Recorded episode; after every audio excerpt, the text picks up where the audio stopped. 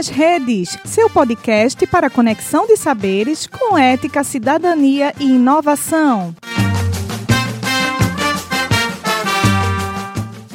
Olá, nós somos estudantes da graduação de Ciências Biológicas na UPE Campus Garanhuns. E nosso grupo é formado por Adolfo, Christian, Micael, Rayara e Sara. Nós vamos comentar um pouco sobre a pelagra, que é uma doença rara. A pelagra é uma doença causada pela deficiência da vitamina B3, também conhecida como vitamina PP ou ácido nicotínico. Essa vitamina é adquirida a partir da dieta e geralmente é encontrada em carnes vermelhas, peixes, legumes e cereais. Para contabilizar a niacina, a vitamina B3, utilizamos a medida de miligramas de equivalente de niacina, que seria mgNE sendo que 1 NE são 1 mg de niacina ou 60 mg de triptofano, que é um aminoácido essencial e pode se converter em nicotinamida, uma das formas da niacina. O ideal da ingestão diária em maiores de 19 anos de idade é 16 mg para homens e 14 mg para mulheres, e o máximo que pode ser consumido é até 35 mg, pois pode causar toxicidade. A pelagra era desconhecida pelos médicos do mundo antigo e da Idade Média. Foi descrita inicialmente pelo médico Gaspar Gassal, na Espanha, que a observou nos arredores da cidade de Oviedo, na Astúria. Os habitantes do local chamavam-no de mal de la Rosa, e Casal, que só publicou suas observações em 1762, a considerou como uma forma peculiar de lepra, chamando-a de lepra das Áustrias. Ele descreveu a demência e as lesões semelhantes a queimaduras em torno do pescoço, que ficavam conhecidas como colar de casal. A primeira publicação a respeito da doença foi feita só em 1755 por Thierry, que foi um médico francês que aprendeu sobre a doença de Casal numa visita a Madrid.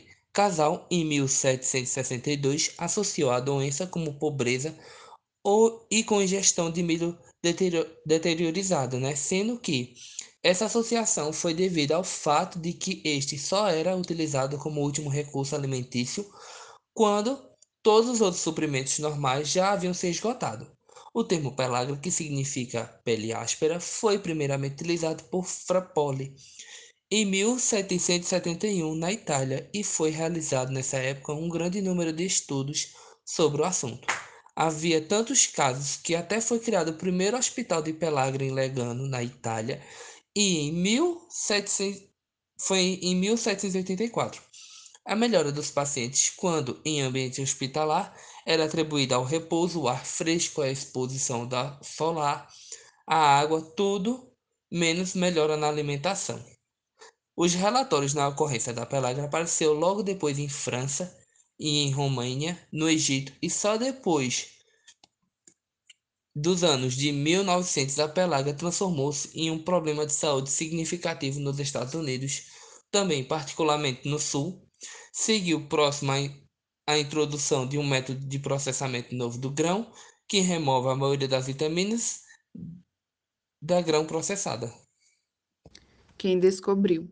A pelagra inicialmente foi descrita pelo médico Gaspar Casal, na Espanha em 1735, mas o nome dessa doença foi estabelecido em 1771 por um médico chamado Francisco Frappoli.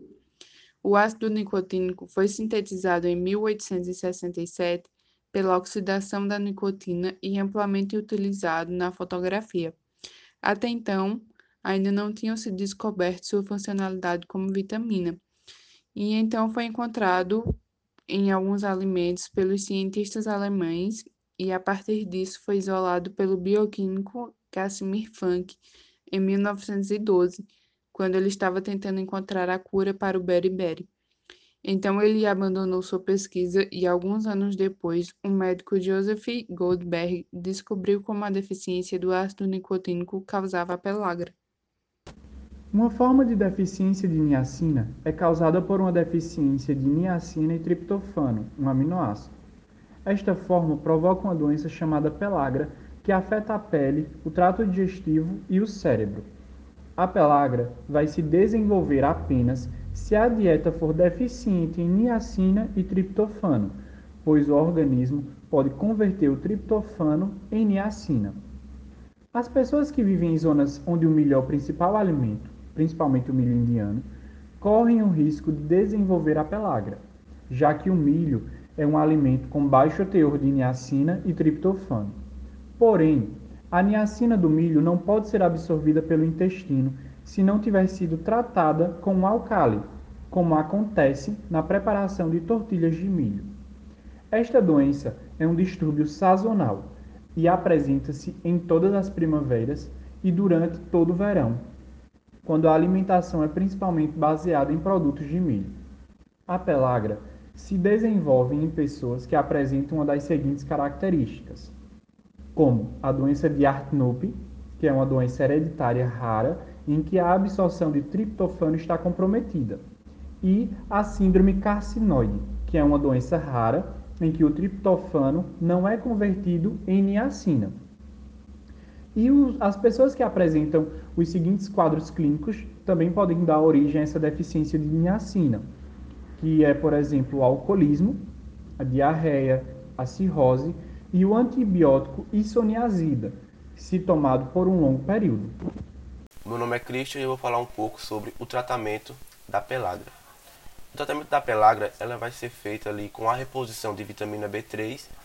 Né? Essa reposição ela pode ser realizada tanto através da nicotinamida como também o ácido nicótinico. É importante realizar essa reposição com a nicotinamida pelo menor número de efeitos contrários, certo?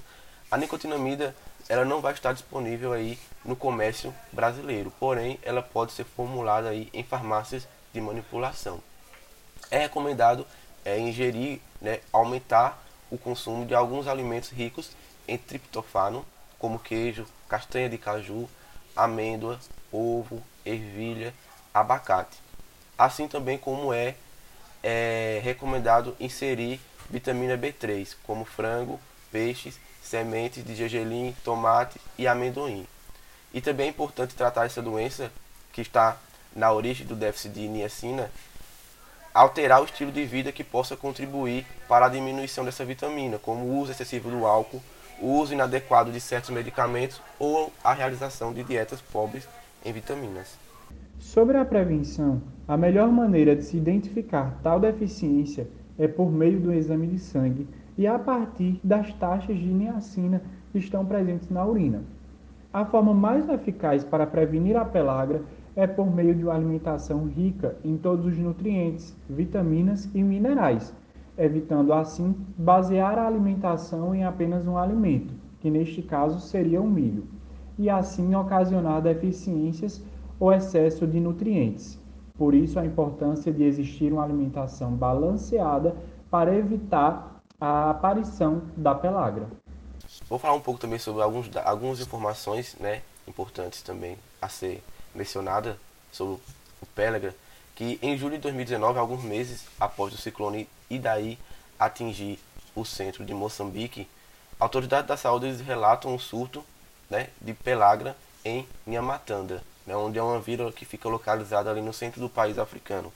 Essa tempestade ela foi acompanhada de fortes chuvas, inundações e também algumas destruições naquele local, o que agravou ali também, consequentemente, a falta de alimentos e serviu de início para um surto de uma doença naquela região.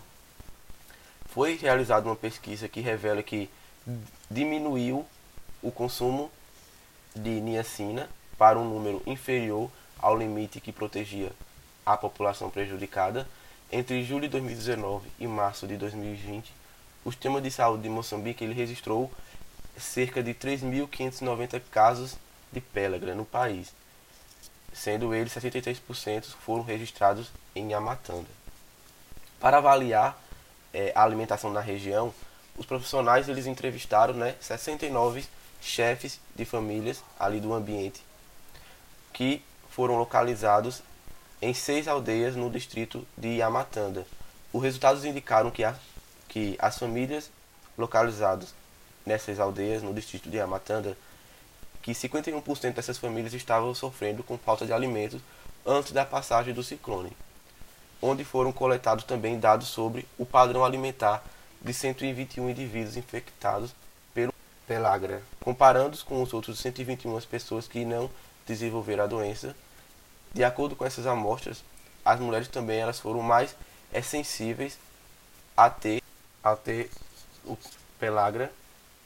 risco das mulheres elas podem ser explicadas tanto por fatores culturais como fatores fisiológicos.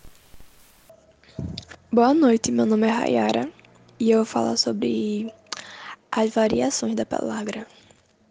Como sabemos, a pellagra é a doença nutricional que se caracteriza por provocar uma grande irritação na pele, sendo conhecida como doenças 3D, porque ela causa dermatite, diarreia e a demência em casos mais avançados. A niacina ou vitamina B3 como todos nós conhecemos, são essenciais para o metabolismo dos carboidratos, ácidos graxos e proteínas. A pellagra é uma doença rara, sendo encontrada com mais facilidade nos idosos, alcoólatras e em pessoas desnutridas. A falta dessa vitamina B3 pode estar relacionada ao baixo consumo de alimentos que são ricos nessa vitamina ou na má absorção de vitamina no intestino, como no caso da doença de Crohn.